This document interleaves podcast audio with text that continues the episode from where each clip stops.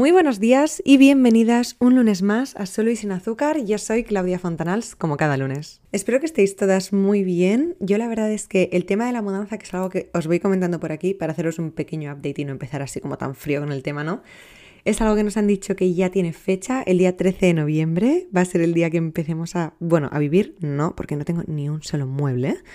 Pero vamos a empezar a ir a nuestro piso nuevo, lo vamos a empezar a mueblar. Estoy súper emocionada y súper contenta y es como que ya veo la luz al final del túnel. En el sentido de que vosotras ya sabéis que me costó el tema de la mudanza, llevamos varios podcasts dedicados en el fondo a cómo yo he vivido la mudanza, pues los miedos, la incertidumbre, todo eso va muy relacionado a cómo yo he vivido la mudanza, ¿no? ¿Y qué ha pasado? Que yo en el momento en el que ya hice clic y dije, vale, perfecto, me voy, lo entiendo, es lo que toca, ¿qué ha pasado? Que yo no sabía la fecha en la que yo me iba. Entonces se me ha hecho un poquito de bola en el sentido de que sé que va a pasar, no está pasando, ya estoy como preparada para dar el salto, pero nadie me da el pistoletazo de salida y ahora por suerte ya tenemos la fecha, así que estoy muy tranquila por esa parte y muy ilusionada. Y a raíz de esta ilusión mía y de una sesión que tuve el otro día con una clienta he decidido hablar hoy de la ilusión. Y además, si también rompemos un poco con todo eso que ya os decía en el último episodio, que solo veo que cosas como negativas, ¿no? Incertidumbre, miedo, tal. Pues no, vamos a retomar la ilusión que ya toca. Y además es algo que muchas de vosotras con las que hablo o personas que me contactan para empezar el proceso de coaching, que siempre tenemos una llamada antes, pues para ver si congeniamos, si las puedo ayudar, cuál es el tema, etcétera siempre viene un poco todo de la mano de recuperar la ilusión, he perdido ilusión, he perdido motivación, he perdido ganas. Y a veces sí que es muy evidente y es algo muy en concreto, como he perdido la ilusión con el trabajo, la motivación con el trabajo, con mi pareja. Pero al final también hay un sentimiento de he perdido la ilusión en general, de estoy desmotivada, estoy desanimada.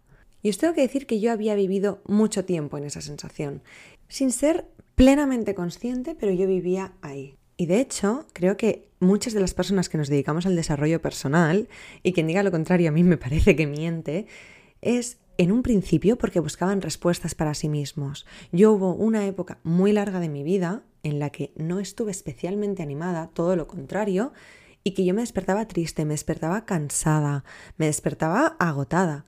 Y yo pensaba, pero ¿cómo puede ser si lo tengo todo? ¿Cómo puede ser si en verdad no me falta comida, no me falta un techo, no me falta amor, no me falta absolutamente nada, ¿no? Porque a veces nos pasa cuando estamos en estos momentos más desanimados que recurrimos a la checklist y decimos, vale, ¿qué cosas me hacen falta a mí para estar animada? En teoría, familia, amigos, amor, trabajo, dinero, comida, ¿lo tengo todo? ¿Qué está pasando, no? Y ahí es cuando llega el vacío y la frustración de decir, ¿si lo tengo todo?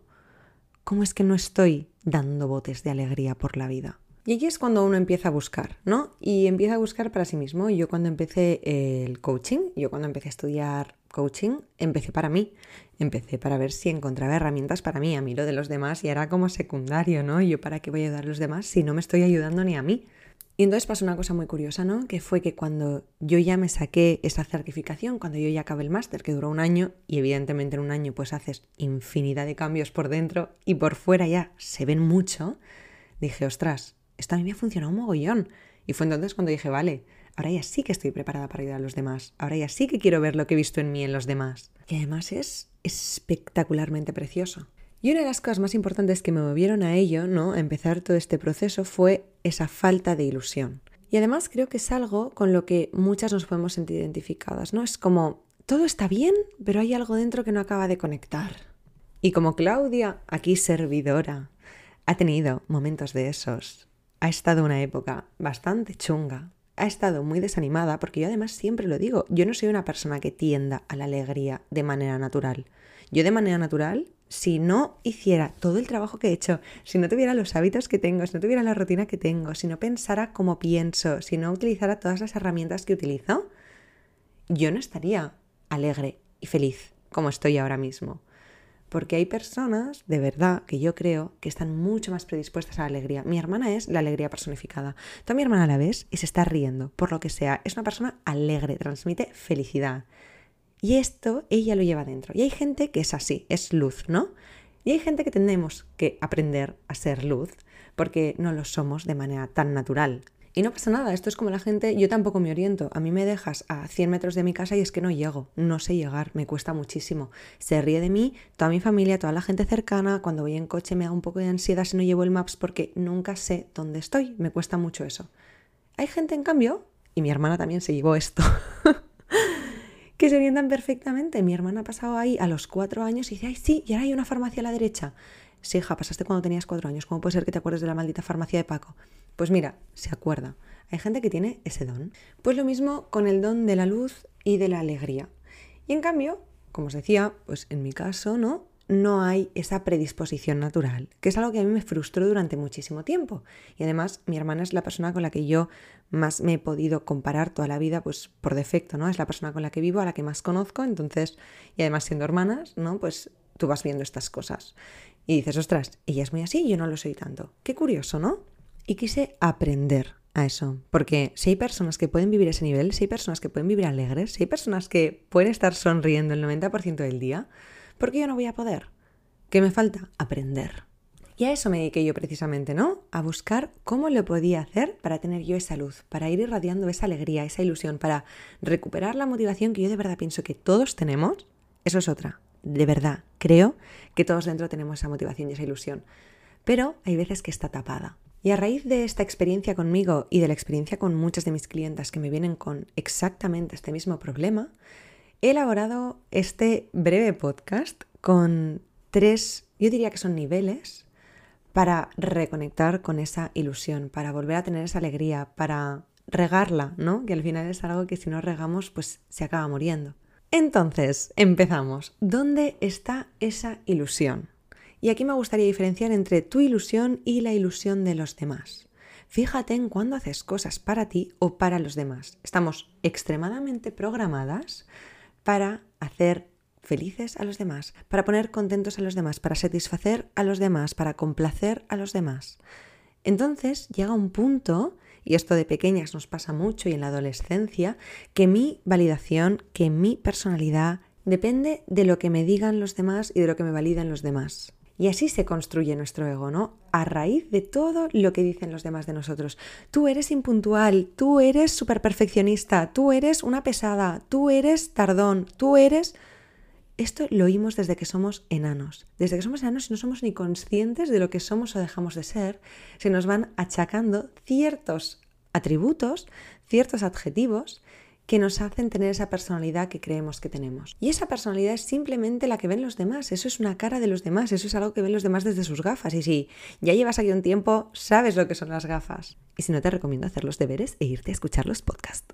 Entonces, esa ilusión de la que hablamos no está en complacer a los demás, no está en corroborarles a los demás aquello que pensaban de ti. Ay, Claudia es perfecta, voy a hacerlo todo perfecto porque Claudia no puede dejar de ser perfecta. Entonces, ¿qué pasa si yo lo hago todo perfecto porque los demás esperan de mí que lo haga todo perfecto? ¿Los demás estarán contentos conmigo? Sí, los demás estarán satisfechos además porque han corroborado que aquello que decían era cierto. A todos nos gusta que lo que decimos sea cierto, ¿no? Sí, estarán más contentos. ¿Es mi trabajo que los demás estén contentos? ¿Es mi trabajo que los demás tengan ciertas visiones sobre mí y yo tengo el deber de corroborárselas? Para nada. Y la ilusión ahí no está. Eso es una tapadera. Eso es algo falso con lo que a veces nos nutrimos, que es voy a poner contentos a los demás porque así yo estaré contenta. Porque a mí que tú estés bien me hace estar bien. No, no va así. La cosa empieza en que si tú estás bien, la persona que tienes al lado y que te quiere va a estar bien porque te ve bien y conectada contigo misma. Exactamente igual que si tú ves que una persona a la que quieres está bien, está conectada, está feliz, está contenta, tú estarás contenta. Pero ojo con la gallina y el huevo. No es el otro está contento, luego yo estoy contenta. No, es, es yo estoy bien, el otro está contento por mí.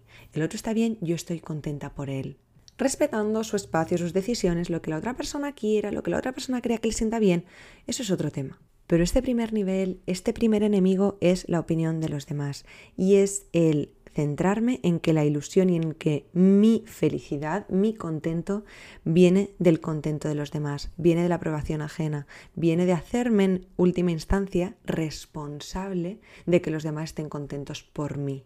¿En qué momento a mí me trajeron al mundo para ser un mono de feria? ¿En qué momento me trajeron a mí al mundo para estar siempre a merced de lo que necesitan los demás? ¿En qué momento me hicieron a mí responsable de estar viviendo la vida como tú crees que la tengo que vivir? ¿O de estar siendo como tú me has dicho que tengo que ser? Ahí no está la ilusión, no está la ilusión en poner contentos a los demás, no está la ilusión en estar constantemente corroborando que los demás tenían razón sobre cómo éramos, no está en enseñarles a los demás que todo aquello que esperan de nosotros lo podemos hacer.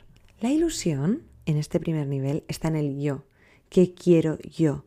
¿Qué valido yo de mí? ¿Qué me hace a mí ser especial? ¿Quién soy yo? ¿Qué adjetivos me da a mí la gana ponerme? Si es que yo puedo ser lo que quiera. Si es que a mí me han dicho que soy impuntual toda la vida, bueno, mañana me pongo una alarma y empiezo a ser puntual, no os preocupéis, que estoy a una alarma de distancia de ser de otra manera. Escoge tú tus adjetivos y ahí empezarás a tener las riendas de tu vida. Entonces, el primer paso es este dejar que los demás suelten las riendas de tu vida y cogérselas. Es decir, ¿qué quiero ser yo? ¿Qué es lo que me hacer ilusión a mí ser? ¿Qué persona quiero ser? ¿Qué atributos quiero que tenga? Y esto es uno de los primeros ejercicios que hice yo. Y es que Claudia quiero ser. Y hasta entonces era una Claudia extremadamente perfeccionista. Y yo quiero ser una Claudia real. Quiero ser una Claudia que se equivoca. Quiero ser una Claudia que se puede reír cuando hay algo que no le sale como ella quería que le saliera. Quiero ser una Claudia que aprenda, porque si lo hago todo perfecto nunca aprendo. ¿Qué quieres ser tú? De verdad, piénsalo. ¿Quién quieres ser? ¿Qué quieres que te defina? Dejando de lado todas aquellas opiniones que te han dicho. ¿Qué quieres ser tú? ¿De qué estarás orgullosa? Segundo nivel, vamos a entrar un poquito más en profundidad, ¿no? Eh, los niveles se llaman niveles por algo, no son tres puntos, ¿no? Es de más superficial a menos superficial. El segundo son los valores, es tu propósito. De esto, de verdad que quiero hacer un, un, taller, quiero hacer algo, porque el propósito me parece lo más importante y lo más indispensable. Lo único que tienes que hacer con tu vida es encontrar tu propósito, en mi opinión. Entonces, sin irme muy por las ramas, es encuentra tus valores, ¿no? Encuentra lo que hemos dicho antes, el nivel 1 son adjetivos que quieres que te definan. En este segundo nivel sería más cuáles quieres que sean tus valores. Esos adjetivos, ¿por qué se rigen de fondo? ¿Qué es lo que hay detrás? El valor es lo más grande, el valor es realmente un ladrillo ¿no? de la casa y el adjetivo es con lo que estoy yo pintando las paredes. Pero el ladrillo, lo que sustenta tu casa y sus muros, esos son los valores. Y tú dirás, sí, Claudia, ¿cómo puedo saber yo cuáles son mis valores? Te adelanto que no es fácil. Pero un ejercicio que yo hice y me ayudó mucho fue ver exactamente qué me molesta o qué valoro especialmente de las otras personas. Las otras personas no suelen hacer de espejo. Realmente siempre que hay algo que a mí me mueva de otra persona que tengo delante, no tiene que ver con la persona, tiene que ver conmigo. Entonces tengo que ver por qué me está sentando a mí mal eso, por qué me está haciendo sentir este miedo, esta tristeza, este agobio que tú te estés comportando así, porque eso me dice algo a mí de mí. Y yo empecé a hacer este ejercicio del espejo con la gente. Y recuerdo en concreto que estaba yo en la cola del Oisho a punto de pagar y delante mío había bastante cola y había una madre con un hijo que le hablaba mal, que le hablaba especialmente mal. Y a mí ahí se me enervó todo. A mí me pone especialmente histérica cuando veo una situación así, ¿no? Y esto se juntó con que luego esa misma mujer llegó al mostrador y le habló fatal a la cajera y la ridiculizó bastante en público. Yo ahí iba con mis notas del móvil, ¿no? Y yo pensando, Claudia, ¿esto qué te está diciendo de ti? Claudia, ¿qué te está diciendo esto de ti? Primero que no soporto el abuso de poder. Yo no soporto el abuso de poder hacia un niño o hacia una persona que está haciendo una labor para ti, que realmente es un empleado que tú sabes o tienes bastante ciencia cierta que no te va a decir nada. Y entonces eso va un poco más al fondo, ¿no? Porque el abuso de poder no es en sí un valor. ¿Qué me está diciendo eso de mí? que no soporto la injusticia. Entonces, para mí, la justicia es un valor súper importante. Y si hacéis este ejercicio, os daréis cuenta, como me di yo, que hay muchas cosas que se repiten. A ti normalmente, aunque esté manifestado en personas y comportamientos diferentes, de fondo son el mismo valor. Y encontrarás potentes, potentes entre 3 y 5. Eso es tu norte.